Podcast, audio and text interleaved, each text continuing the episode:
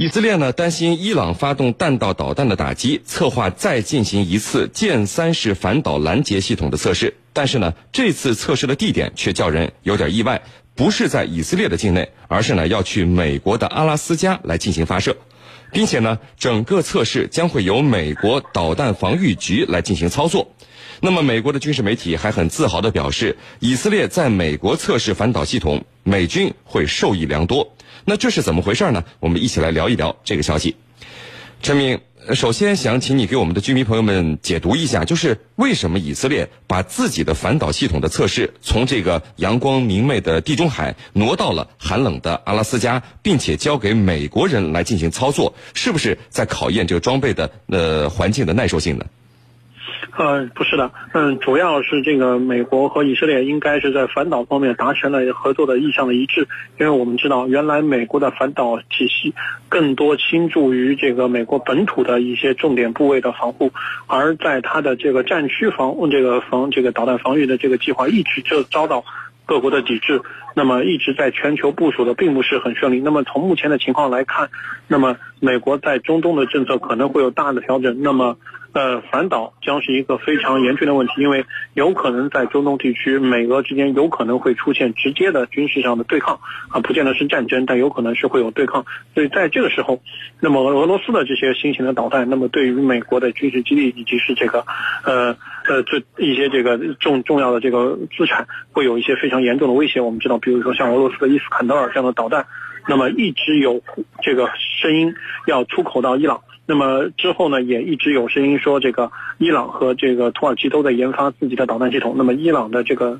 自己的导弹系统也是搞得非常的有声有色，所以说在这样的一个环境下，那么美国肯定希望是自己的导弹防御系统能跟以色列的结合到一起。那么包括这你看这次这个媒体也在报道，那么说这个呃以色列这个剑三的这个反导的系统，那么啊由于是在中东地区部署的时间非常长，那么有非常多的使用的经验，那么它的这个整个的这一套体系，那么又在实战中，那么拦截过一些飞镖的目标，比如说迫击炮弹啊，这个当然不是剑三拦截的，是其他的一些反导的系统去拦截包括一些其他的一些这个飞镖的火箭弹啊等等这些东西，那么这个对于美国来讲，那么未来在中东地区部署一些重要的战略资产，那么这是一个非常有益的帮助。所以说现在。这个事情有可能会成为啊，就是如果这次测试如果是有比较好的反馈的话，那么有可能会成为未来美国呃在这个中东地区投入更多战略资产的一个信号。那么呃，美国如果说在之后在中东重新的去部署自己的反导系统，那么增加自己的军事存在，那么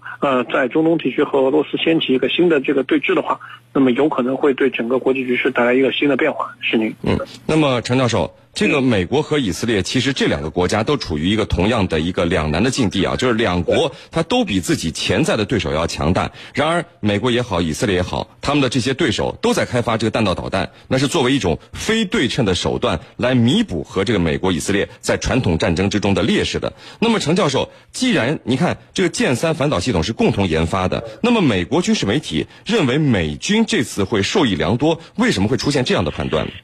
好的。那么说出这番话的人是谁呢？是美国导弹防御局，也就是说 MDA 的官员所说的，就说美国要从中受益颇多。那么后来呢，就有媒体去问了，就你看，咱们美国从中受益颇多，到底有哪些收益呢？那么这里头我们就注意到，MDA 的官员，也就是说导弹防御局，他的官员是拒绝回答的，说这个我不能回答。那么这里头我们就看看他到底有哪些受益颇多呢？我们要通过以色列跟美国所面临的安全困境来进行分析。那么以色列它所面临的哪些安全困境呢？就是说以色列的四周都是他的敌人。那么这些，呃，被他认为的敌人呢，会经常对他有攻击。哪些攻击？有各种各样的导弹、火箭弹，甚至像飞毛腿这样的各种各样的攻击。那么这种攻击，以色列似乎都能够非常有效的进行拦截。那么这种拦截，它的技术本领特点，我认为是美国人需要从中学习的。那么以色列在这样一个安全困境下，能够把各种各样的袭击阻挡于国门之外。那么美国它没有，从来没有面临过这样的安全困境。那么对于这样的一个状况，它需要学习。那么以色列是怎样做到的？我们应该怎样做。我觉得这是他需要学习的，所以他觉得自己他自己的一个收益的地方。那么另外一个，我觉得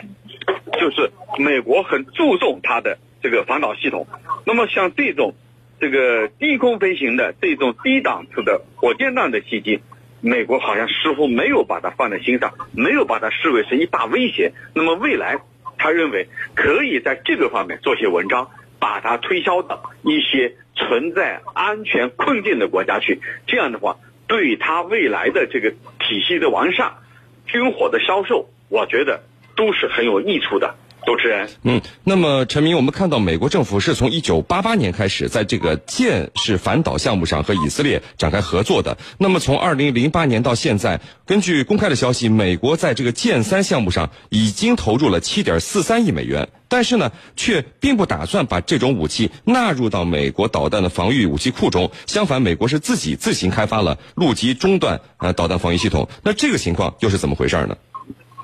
嗯，首先我们应该看到，那么这个美国给以色列的军工企业投钱，这个是算在这个美国对以色列军事援助的一部分的，因为我们知道这个呃，以色列作为这个自由民主这个意识形态在中东地区的一个标杆性的国家，那么以色列在美国每年可以拿到相当数量的一个军事援助的那个补贴，那么这个对于整个以色列的国防工业的生存和发展是非常有意义的。那么另外一方面呢，以色列的整个的这些。啊，几个大的这个军火的公司，呃，这个防务系统的公司，那么在整个美军的装备采购中也是占有自己的地位的。我们可以知道，之前包括 F 三十五的一些很重要的一些核心的分系统，那么都由以色列的公司来牵头做开发的。那么这个实际上是美美国以色列一个战略关系的一个重要的体现。那么美国基本，啊，不把以色列视作自己一个，呃，这这这个。呃，一个国家以外的这么一个，还是基本上是双方的关系是到一个非常高的一个地步的，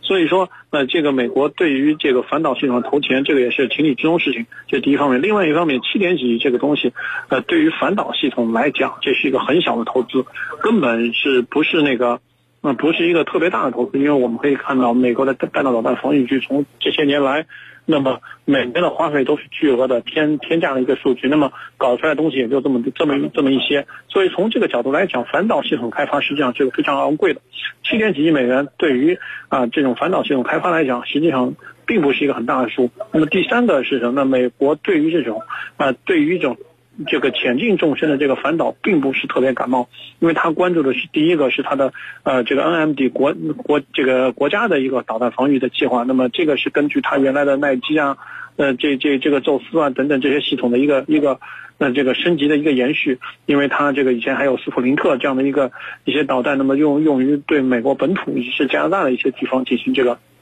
弹道导弹防御，那么这是对它的一个升级。另外一个，它的这个 TMD 弹道导弹防这个战区导弹防御系统，那么包括这个海基的这个导弹防御系统，那么这些东西目前啊，一个发展出了海基，发展出标准二、标准三这个这个这个系列，那么这个陆续要发展出萨德这个导弹系统。那么这个是它的一个一个重要的。那么但是我们可以看到，标准和这个萨德在全球范围的部署一直遭遇到抵制。那么最近是在韩国遭到了中俄两国抵制。那么在一三年在波兰的部署又遭到了俄罗斯的抵制。所以这个实际上它在全球的部署一直是。啊，不是很顺利。在在早些年，我们还听到了一些消息，说美国试图是在台湾部署这个 TMD 这个萨德这个导弹系统。那么这个都是美国想要在前沿部署导反导系统的一个呃一个一个目的，但是它并不成功，而且它更多灌输的是几百公里这么一个纵深的一个战区的导弹防御。对于这种像剑三这样的一个在潜进纵深，可能几十公里纵深、一一百公里左右纵深的这么一个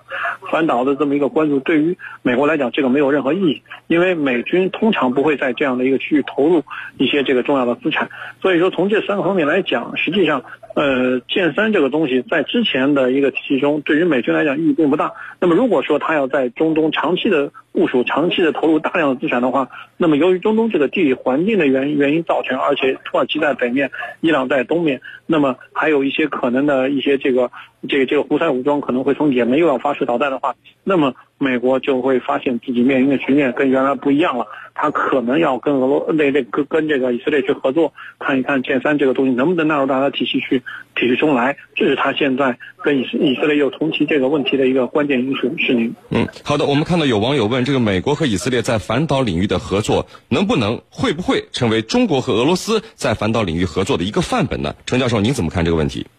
我觉得这里头啊没有一个可比性，也不能划等号。因为美国跟以色列之间，它是一个盟国的关系，它是军事同盟，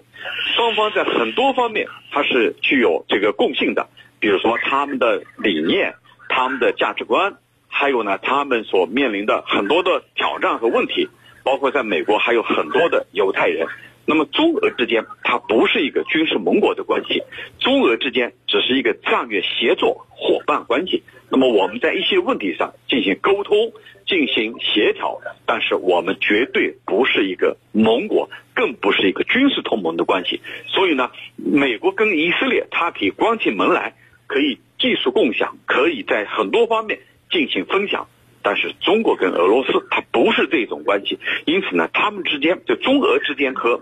美伊之间，它是没有一个可比性的。那么中俄之间更多的只是在一些问题上进行协作沟通，而且呢，完全可能不一致。你比如在联合国安理会针对叙利亚问题，中俄之间几次是不一致的啊，我们是投的弃权票，俄罗斯投否决票，我们就可以看出来中俄之间。